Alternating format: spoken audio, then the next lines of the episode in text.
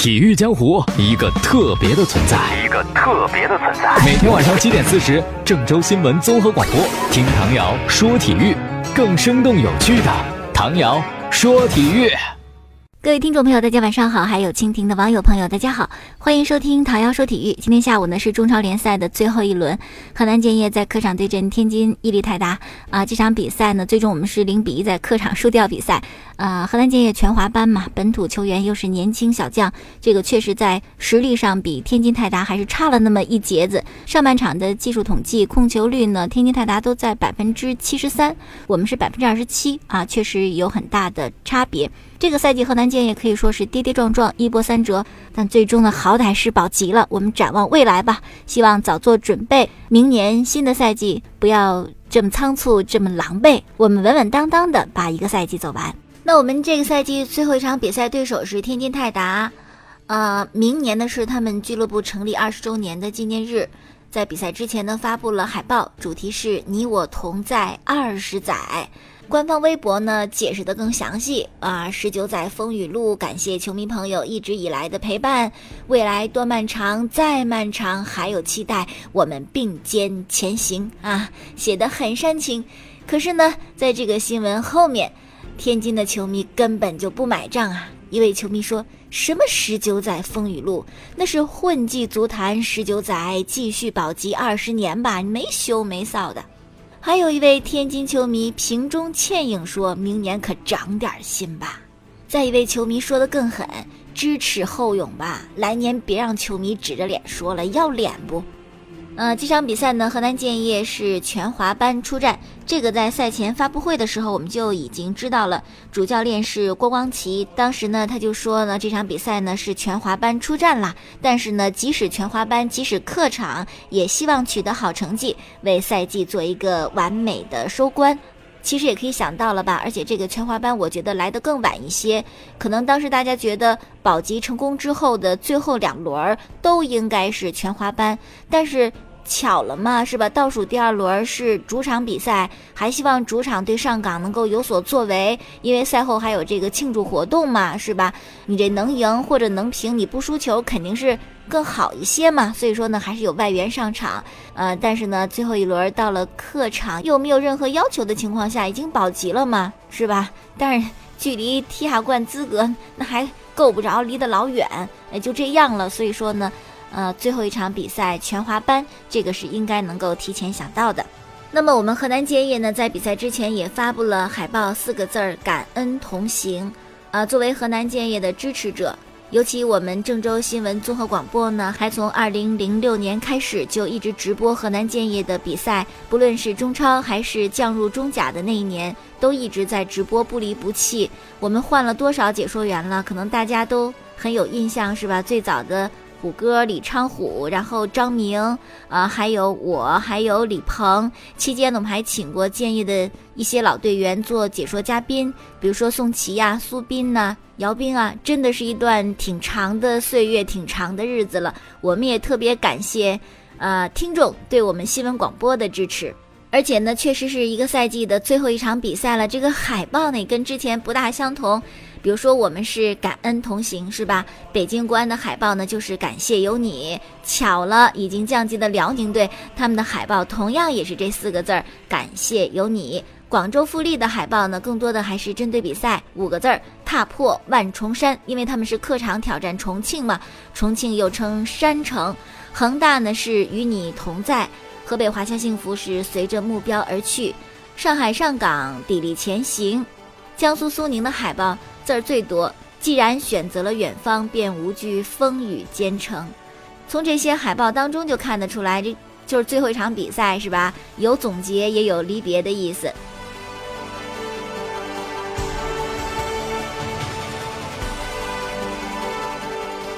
好了，再说一件事儿，足协呢出了对张稀哲的这个罚单。他在和重庆力帆的比赛当中呢，有击打对方面部的行为，被足协禁赛了十二场啊！你听这场次不算少，对吧？那是十月二十五号的中超联赛，当时国安对阵重庆，都快结束了第八十四分钟的时候，国安队的张稀哲准备掷边线球，力帆球员陈雷呢过来阻止，这手呢就碰到了张稀哲脸上，张稀哲呢恼了，回身直接扇了陈雷一巴掌，那动作很潇洒，力道看起来也不小。那德国籍的主裁判阿伊特金呢就直接把张稀哲红牌罚下了。重庆的球员陈雷也是两黄变一红，也被罚下啊。那么昨天呢，足协对张稀哲的这个动作进行了处罚，停止他参加2017年中超联赛两场，以及2018年中国足球协会举办的联赛十场，罚款六万元。足协认为张稀哲这个动作情节严重，造成十分恶劣的社会影响，必须要重罚。哎，猛一看呢，十二场真的是不算少，咱们一开始就说了是吧？可是你仔细一看。不对呀，是不是？你再听这句话啊，足协停止其参加2017年中超联赛两场，以及2018年中国足球协会举办的联赛比赛十场。哇，一个说明是中超，一个是举办的联赛比赛，那就是预备队的比赛也算了。你就这样的话，其实禁赛不到十二场这么多呀。那么在这条新闻之后呢，很多网友就跟帖。有建议把张稀哲禁赛一年的，还有朋友说球踢的不怎么样，脾气倒是挺大，而且这个行为太恶劣。咱们郑州一位球迷呢，则是想到了秦教授秦升，说如此来看的话，秦升可是冤死了。哎，不过这事儿也确实挺有意思的，是吧？你看秦升就实打实的中超联赛就禁赛。奥斯卡当时还是活球的状态下，这个球呢踢在对方球员身上，就认为是恶意报复动作，就给禁赛了八场。那也是实打实的中超联赛。到了张稀哲这儿，不标明中超联赛了，啊，是个联赛就行，预备队也算。那这样的话，岂不就占便宜了？我们到明年看看是吧？看到底是怎么执行的。好了，接下来呢，继续说一说卡纳瓦罗啊，作为职业教练呢，其实。不可能是总在一个球队待着哈，像弗格森呢、温格这样的实在是太显见了。一般来讲呢，教个三四年就差不多了，就得换地儿哈。那么卡纳瓦罗呢，传言就是要从天津权健到广州恒大嘛。啊，昨天呢，我们分析对于卡纳瓦罗来讲呢，他很高兴能够有这么一个结果，因为当时在恒大教了八个月，忽然之间就被人弄下课了，是吧？就就给撵走了，多丢脸的事儿啊！那么又带天津权健带到现在被恒大认可，也是证明自己的能力啊！也确实，最初卡纳瓦罗到恒大的时候，真的不能算是国际知名教练吧，顶多就算一教练。只是呢，因为球员时代很有名，所以他也是一个有名的年轻教练，或者是资历很浅的一个有名的教练。但是呢，没有太多教人的历史，或者说就没有什么令人信服的执教经历，所以恒大根本。也不把他放在眼里，说开就开走了，根本不顾及人家的感受，是吧？深深的伤害呀。那现在不一样了，当成宝一样抢着要。据说这次到恒大给的年薪可比当初来的时候可高多了。只是呢，卡纳瓦罗这番是风风光光的去恒大，可是未来的日子是不是就一定很顺利呢？不好说，因为呃，说是在今年九月份嘛，就把这个转会就基本敲定了，是刘永卓他定的这个事儿。可是我们也知道，因为今年恒大战绩不是很理想啊，什么引援呐，什么一些工作做的有失误，刘永卓就下课了呀。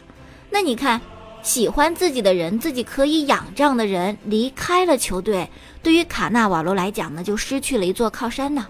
再者呢，就是斯科拉里拍屁股走人是吧？一身轻松，可是他交给卡纳瓦罗的是一个烂摊子，严重的老龄化，要重新打理重建。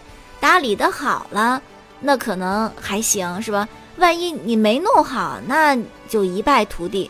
卡纳瓦罗在权健好不容易辛辛苦苦挣来的声望，那就化为乌有呀。再者呢，就是干的舒心不舒心。你看，你看穆里尼奥是吧？他到一支新球队执教，他一定会对老板提要求，就你别管我啊，你别干涉我。哎，我让谁上场就让谁上场，我想买谁你就花钱就行了。这些都得我说了算。那么在天津权健呢，可以说权健老板舒玉辉完全放手交给卡纳瓦罗做。到了恒大，是不是就你一人说了算，完全按你心意来？这也是未知数啊。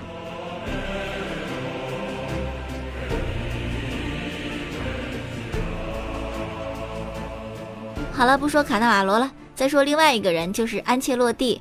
我们之前讲过嘛，恒大最初是想让安切洛蒂来执教的，但是安胖呢一口回绝啊，我还没有堕落到，或者是狼狈到要混迹于中超的日子，我在欧洲再就业不成问题啊，人家没有来，但是呢，嗯，谁让中超这么多球队这么有理想有追求呢？希望请到一个知名的教练来提升自己的球队，所以说呢，他们还想再去试一试。最新的消息呢是，上海上港给安切洛蒂提供了一份报价，希望他能够执教上港队，年薪好像是一千万欧元吧。那除此之外呢，天津权健好像说也要争夺安切洛蒂啊，但我觉得只是他们想一想，自己跟自己开心的玩会儿吧。安切洛蒂应该是不会来的。再说一个消息啊，就是关于。呃，明年的中超联赛、中甲联赛外籍球员注册报名人数的一个新规定，据说新调整之后的这个规定的具体内容是这样的：下赛季的中超和中甲联赛分别减少一人的外援报名，中超全年总注册外援六人次，同时报名四人次，每场联赛最多上场三人次。这是中超啊，中甲我们就不详细说了。那么这个新政策颁布之后呢，我觉得，嗯，亚洲外援会受到冲击，哈，就不需要了呗。就水平来讲，肯定亚洲外援还是差一点儿，中场啊、前锋啊，肯定比不上这些欧美球员嘛。所以他们想来中超再找饭吃，就没那么容易了。此外呢，关于美职俱乐部 U 二十三球员的注册数也有新规定，不得少于六个人，呃，其中呢必须包括至少两名 U 二十一的球员。哎呦，就是这六个年纪在二十三岁以下的年轻人当中，还得至少有两个，还得是二十一岁以下的。另外呢，为了避免联赛支出的一个现象啊，特别明显，当时足协规定嘛，必须得上一名 U 二十三的球员，很多球队等人上场五分钟就给闪电的换下来啊。足协说这能行吗？这达不到锻炼新人的目的啊。于是呢，新规要求每个队除至少一名 U 二十三的球员首发之外呢。还要求全场比赛至少有一名 U 二十三在场，以确保年轻球员的锻炼质量。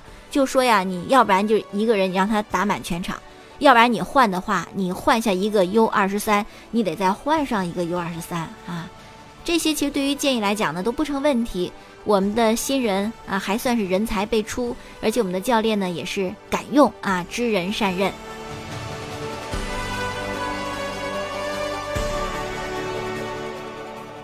好，下面再说一个消息，呃，很多球迷呢还是比较喜欢看欧洲的一些联赛啊，像西甲、英超、德甲，因为水平确实高嘛。当然看的时候呢，有一个困扰的问题就是时差的问题，要熬夜看。英超还好了，呃，德甲也还凑合了，就西甲是吧？特别的晚啊。西班牙人本来这个也是生活节奏慢，而且他们也也拖沓啊，早晨十点才上班，一两点才下班。啊，两点钟才吃午饭，三四点才开始上下午班，九点钟才下班。他们夜生活十点开始啊，十点开始看比赛，所以说呢，我们就得熬到凌晨三四点了。这确实是一个很困难的事情，尤其是西班牙国家德比，巴萨对皇马，这比赛多好看呢！可是你要想看，你就得熬夜啊，很痛苦。那么由于亚洲，特别是中国球迷，真的是呃数目非常的庞大，这个市场也非常的巨大。你想，我们一人敢买一件梅西或者 C 罗的球衣，那球衣就卖疯了，对吧？所以说呢，西班牙足球职业联盟呢也看到了我们这样一个巨大的市场，他们也在做调整，就把国家德比的比赛时间呢，哎，弄得有利于中国球迷或者亚洲球迷来看。那么昨天呢，西甲就公布了第十七轮他们的比赛时间。十七轮呢，正好有国家德比，是皇马的主场。这个比赛是在伯纳乌球场进行的。按照常理来讲，这场比赛得放到晚上九点或者十点钟。可是呢，啊，西甲这次一改啊，放在了下午的一点。说实在的，这个时候是午饭时间，或者是午睡时间。反正巴萨一打这个下午场的比赛，那就困得眼睛都睁不开似的，完全没精神啊！踢十场能够。不赢九场啊，状态很糟糕。但是皇马感觉好像受这个时间的影响并不是很大。那么这个赛季西班牙的首个国家德比呢，就把开球时间放在了当地时间的下午一点。我们这儿时间是多少呢？北京时间是多少呢？晚上八点钟。这不是看球的最好时间吗？是吧？大家开心了，对不对？可是呢，这是一个好消息，看球时间不晚了，不熬夜了。坏消息就是第二天就是考研。哈，如果是要考研的朋友，那你们就为难了。你们是选择看球呢，还是看球呢，还是看球呢，还是看书呢？看书呢？看书呢？呃，再说一个事情，是发生在欧联杯马赛和基马良斯的一场比赛。结果呢，曼联的旧将埃弗拉可是出尽风头啊，占据了各路媒体的头条，上个头条这么容易，汪峰都气死了啊，羡慕嫉妒恨。那么埃弗拉为什么上的头条呢？我们来给大家介绍一下。在马赛和吉马良斯的比赛之前呢，马赛球员热身的时候跟场边球迷发生了冲突。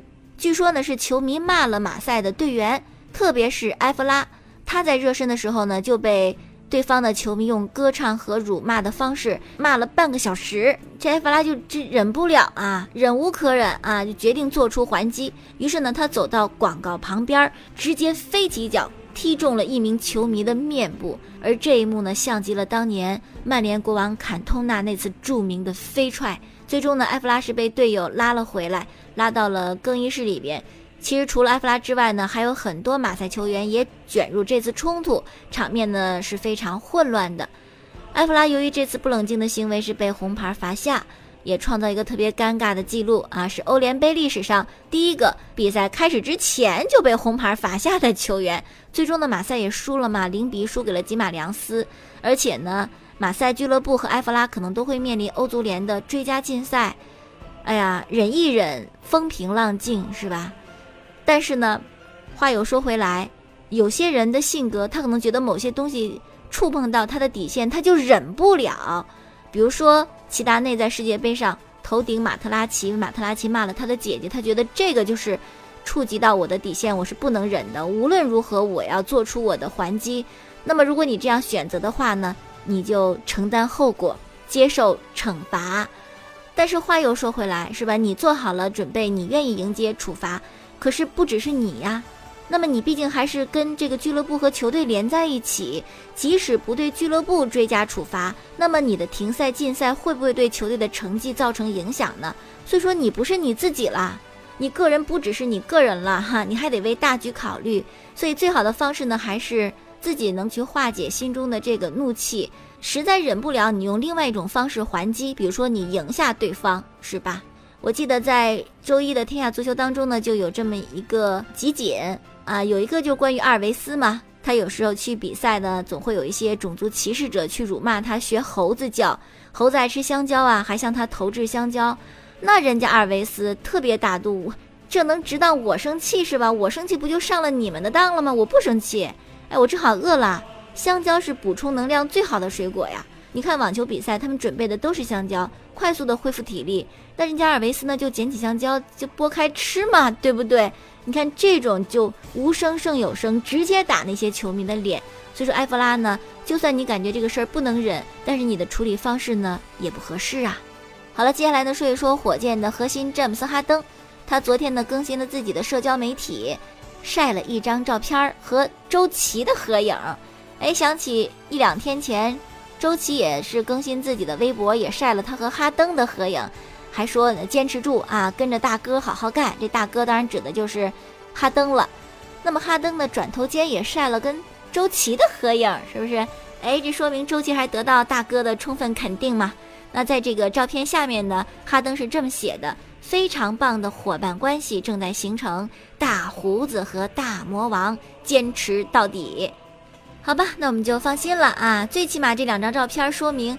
周琦跟火箭队队友的关系还是不错的，但是什么时候能够做到像姚明那样，那还是任重道远。我们之前讲过一个小例子，是吧？姚明在球队当中受欢迎的程度和他的统治力或者号召力啊，有段时间火箭特别流行吃泡面，都是跟姚明学的。好了，今天就说到这儿吧。收听晚上节目回放呢，可以在蜻蜓 FM 上搜索“唐瑶”两个字，找到唐瑶说球；也可以在每天晚间七点四十分收听郑州新闻综合广播播出本档节目。明天我们再见。